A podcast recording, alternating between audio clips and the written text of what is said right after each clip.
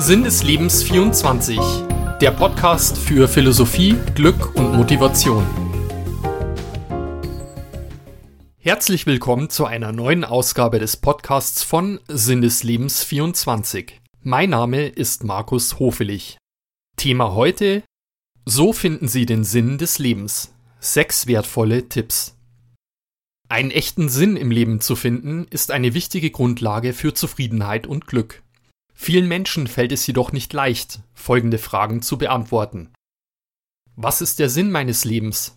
Warum bin ich hier? Oder was ist der Zweck meines Daseins? Doch genau das ist immens wichtig für ein erfülltes Leben. Der Philosoph Friedrich Nietzsche bringt es auf den Punkt.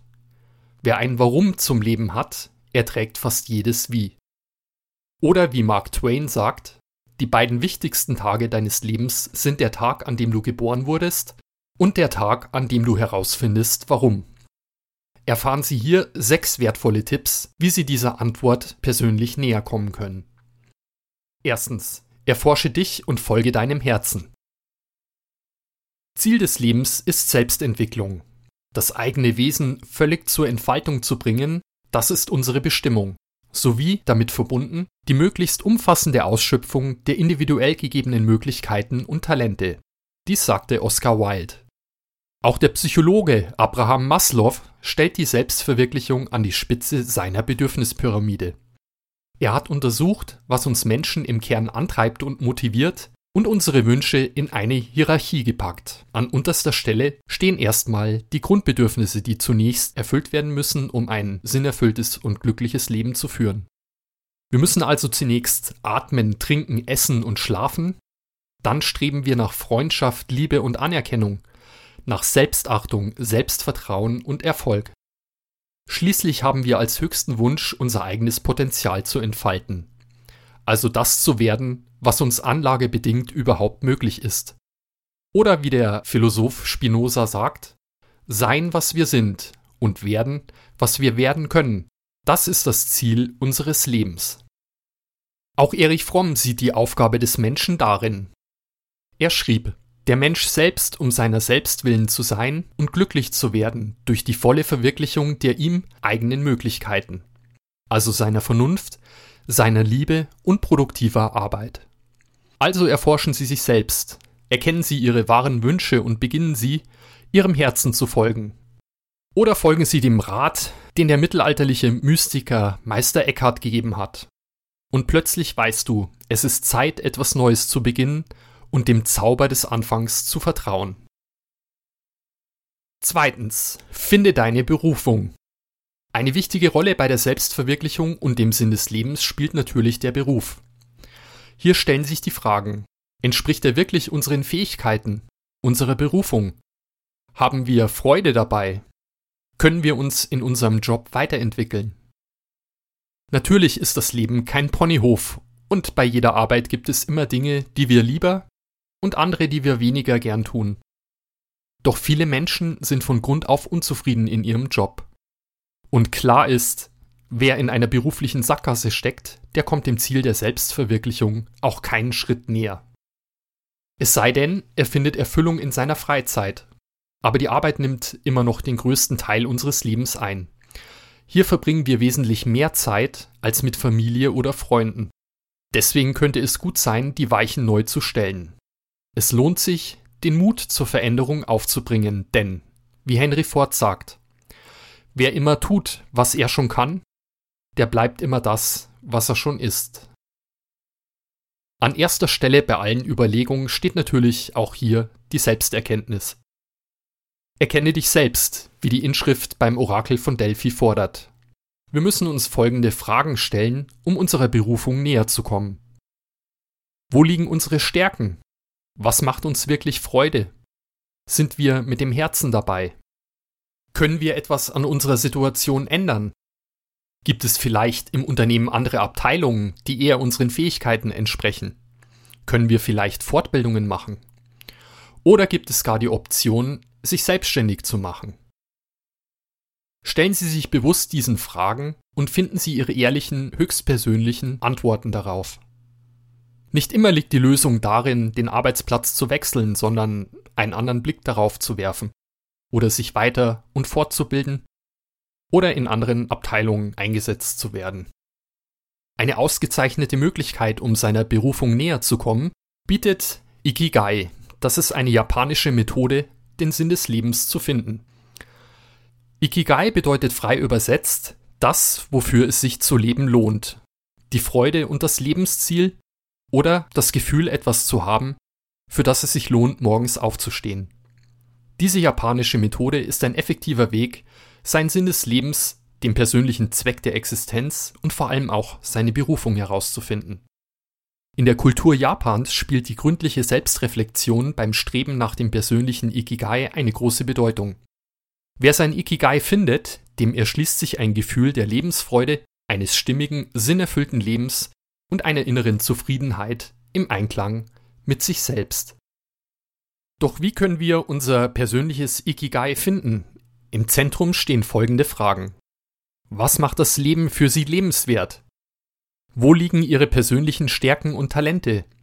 Wie können Sie Ihr ureigenes Potenzial erkennen und entfalten? Ikigai eignet sich ausgezeichnet auch für Situationen, in denen Sie sich über sich selbst und Ihre Ziele klar werden möchten oder sich neu orientieren müssen. Das kann eine Sinnsuche in der Midlife Crisis sein oder in Umbruchssituationen wie Kündigungen, Trennungen oder Schicksalsschlägen. Oder eine Selbsterforschung und Potenzialanalyse im Vorfeld des Berufslebens, wenn man sich fragt, wohin die Reise des Lebens gehen soll. Das Ziel ist, seine Lebensaufgabe auf Basis der individuellen Veranlagung und Talente zu finden, die letztendlich zur Selbstverwirklichung, Erfüllung und Zufriedenheit führt. Das Ikigai-Modell basiert auf einer zielgerichteten, gründlichen Erforschung der eigenen Stärken, Werte und Begabungen, die jeden Menschen einzigartig machen. Im Zentrum stehen vier verschiedene Themenbereiche Leidenschaft, Mission, Berufung und Beruf. Die vier Kernelemente von Ikigai umfassen das, was sie lieben, was sie gerne tun, das, was die Welt von ihnen braucht, das, womit sie Geld verdienen können. Und schließlich das, worin sie richtig gut und talentiert sind. Aus den Schnittmengen dieser vier Elemente ergibt sich dann jeweils ein übergeordnetes Grundbedürfnis, das damit erfüllt werden kann. An erster Stelle steht die Leidenschaft, die Passion.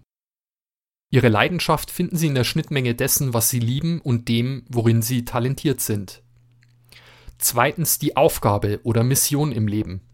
Die Mission ergibt sich daraus, was sie lieben und dem, was die Welt von ihnen braucht. Schließlich die Berufung. Ihre Berufung erkennen sie an der Überschneidung von dem, was die Welt von ihnen braucht und womit sie Geld verdienen können. Und last but not least, ihr Beruf, die Profession. Das, womit sie Geld verdienen können und worin sie richtig gut und talentiert sind, weist den Weg zu ihrem Beruf. Der Idealzustand des Ikigai erschließt sich, wenn alle vier Elemente und Grundbedürfnisse erfüllt werden und in einem ausgewogenen Verhältnis zueinander stehen. Erreichen wir den Schnittpunkt aller Bereiche, dann können wir unser ureigenes Potenzial entfalten und legen die Basis für ein sinnerfülltes und glückliches Leben. Dann befinden wir uns an dem Punkt, an dem sich unsere individuellen Talente, Begabungen und Leidenschaften mit dem überschneiden, was die Welt braucht, und woraus wir auch unser Einkommen erzielen können. Zu diesem Thema gibt es auch einen guten Rat des Philosophen Ohad Kamin. Er sagte, Das Leben ist kurz. Wenn Sie die Entscheidung treffen, welchen Weg Sie einschlagen, dann sollten Sie sich zunächst über die Dinge Klarheit verschaffen, die Sie tun können. Wählen Sie von diesen aus, die Sie tun wollen. Und von diesen dann diejenigen, die Sie wirklich tun wollen finden Sie schließlich die Dinge, die Sie wirklich, wirklich tun wollen, und tun Sie sie. Oder pathetischer formuliert hat diesen Sachverhalt auch Johann Wolfgang von Goethe. Er schrieb, Fang heute an, kühn zu handeln. In dem Moment, wo du dich einer Sache wirklich verschreibst, rückt der Himmel in deine Reichweite. Drittens, strebe nach Glück. Alle Menschen wollen glücklich sein, wusste schon der griechische Philosoph Aristoteles. Jeder Mensch strebt seit jeher nach dem Ideal eines glücklichen Lebens, nach innerer Zufriedenheit. Doch das Glück kann äußerst vielfältig sein.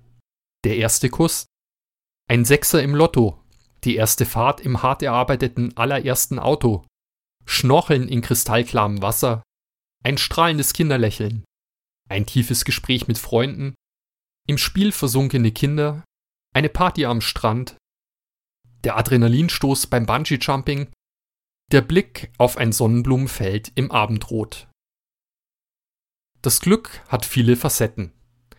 Neben dem Zufallsglück und intensiven, berauschenden Glücksmomenten sowie emotionalen Kicks gibt es noch das Genießen eines schönen Augenblicks, das Glück, endlich ein Ziel zu erreichen, auf das man lange hingearbeitet hat, das Glück, sich sozial zu engagieren und anderen Menschen zu helfen, oder das Glück der Liebe. Und schließlich das anhaltende Gefühl tief empfundener Zufriedenheit eines gelingenden Lebens, ein Gefühl innerer Zufriedenheit im Einklang mit sich selbst. Grundsätzlich lässt sich das Glück natürlich nicht erzwingen. Es gibt keine ultimative Glücksformel. Doch es gibt wichtige Einsichten, die jedem aufgeschlossenen Herzen dem Glück einen Schritt näher bringen. In erster Linie muss man versuchen, das Glück und vor allem sich selbst zu verstehen, seine Wünsche, seine Stärken und Schwächen, seine Mission im Leben. Dann kommen sie ihrem persönlichen Sinn des Lebens und dem Glück einen entscheidenden Schritt näher. Doch bei all dem müssen wir uns bewusst sein, dass wir das Glück nicht festhalten können. Im Gegenteil. Der Mensch steckt in der sogenannten hedonistischen Tretmühle fest. Das bedeutet, er strebt sein Leben lang nach Glück, doch kaum hat er es erreicht, fliegt es schon wieder davon. Nach einem positiven Lebensereignis, das uns mit Glücksgefühlen überflutet, kehren wir bald wieder zu unserem emotionalen Normalzustand zurück. Glück ist kein Dauerzustand, denn wir gewöhnen uns rasch an die Dinge oder neuen Lebensumstände, die uns glücklich machen, so schön sie auch sein mögen. Wie ein Hamster im Rad müssen wir uns ständig abstrampeln, um noch glücklicher zu werden, kommen aber letztendlich nicht vom Fleck. Kaum ist ein neues Ziel erreicht, schleicht sich die Gewohnheit ein und ein neues, höheres Ziel muss her. Wir sind gefangen in der Endlosschleife eines immer höher, weiter, schneller Modus, bei dem letztendlich das wahre Leben auf der Strecke bleibt. Doch das Auf und Ab des Glücks ist kein Zufall, sondern volle Absicht. Die Evolution scheint dauerhaftes Glück für den Menschen nicht vorgesehen zu haben. Glücklich sein, das müssen wir wissen, ist niemals ein Zweck an sich.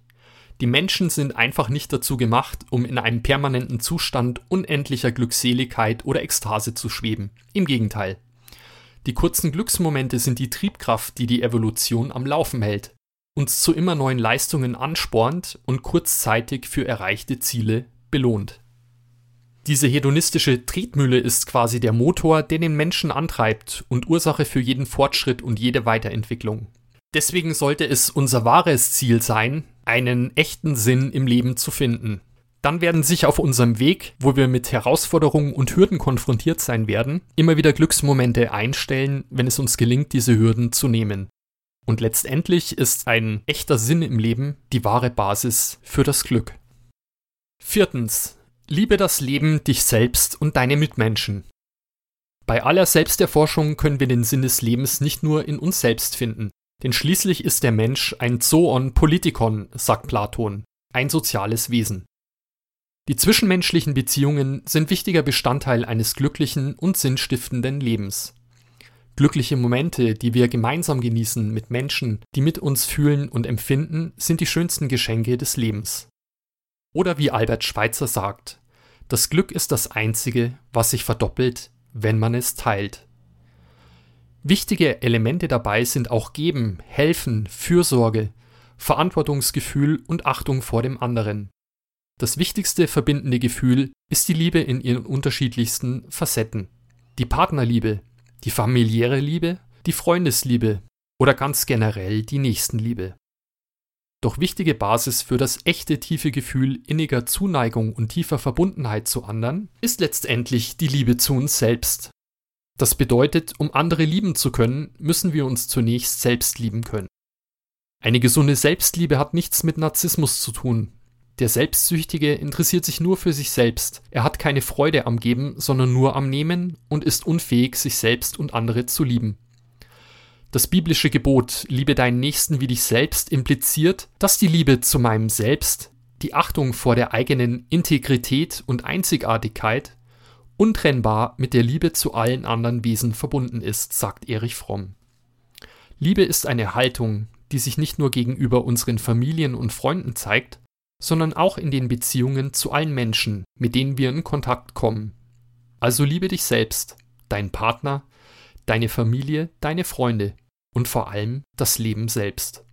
Ohne Liebe hat Leben sicher keinen Sinn. Fünftens. Carpe diem. Carpe diem, pflücke den Tag. Das Zitat von Horaz ist längst zum geflügelten Wort geworden.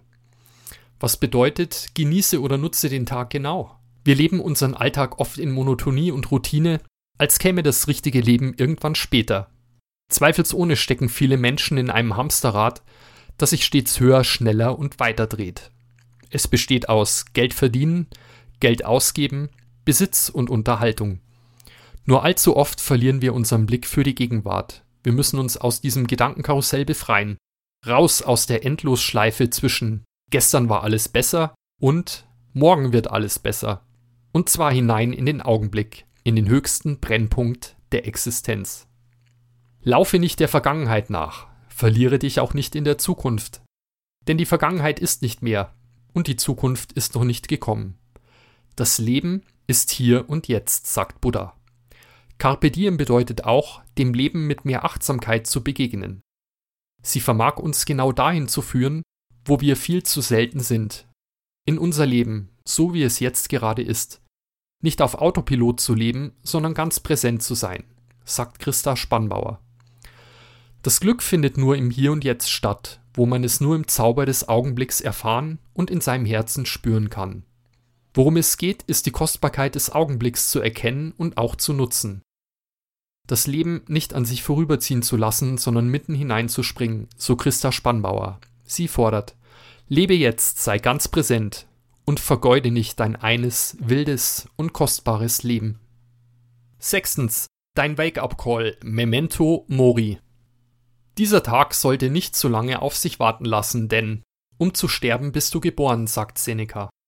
Auf den ersten Blick keine schöne Aussicht und die meisten Menschen verdrängen den Gedanken an den Tod. Doch er ist letztendlich immens wichtig für uns. Warum? Der lateinische Spruch Memento Mori er bedeutet Gedenke zu sterben, bringt es auf den Punkt. Wir müssen uns der Kürze unseres Lebens bewusst werden. Der Tod ist sicher, nur die Stunde des Todes bleibt ungewiss. Egal, ob wir an ein Leben nach dem Tod glauben oder nicht, dieses Leben hier ist begrenzt. Doch das alles soll uns keine Angst machen, ganz im Gegenteil. Es ist ein Wake-up-Call, der uns dazu aufrufen soll, unsere begrenzte Zeit jetzt sinnvoll zu nutzen unser eigenes Leben aktiv zu gestalten. Wir dürfen wichtige Dinge nicht auf die lange Bank schieben. Oder in den Worten von Marc Aurel.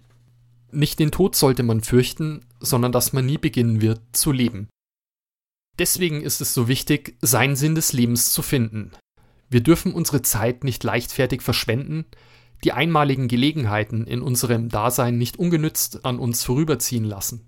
Wir sollten versuchen, in unserer kurzen Lebensspanne möglichst viele von den uns gegebenen Möglichkeiten in unserem Leben auch tatsächlich zu verwirklichen und unsere Kräfte zu entfalten. Du kannst dein Leben nicht verlängern, nur vertiefen, sagt Martin Buber. Die Uhr tickt, die Zeit läuft.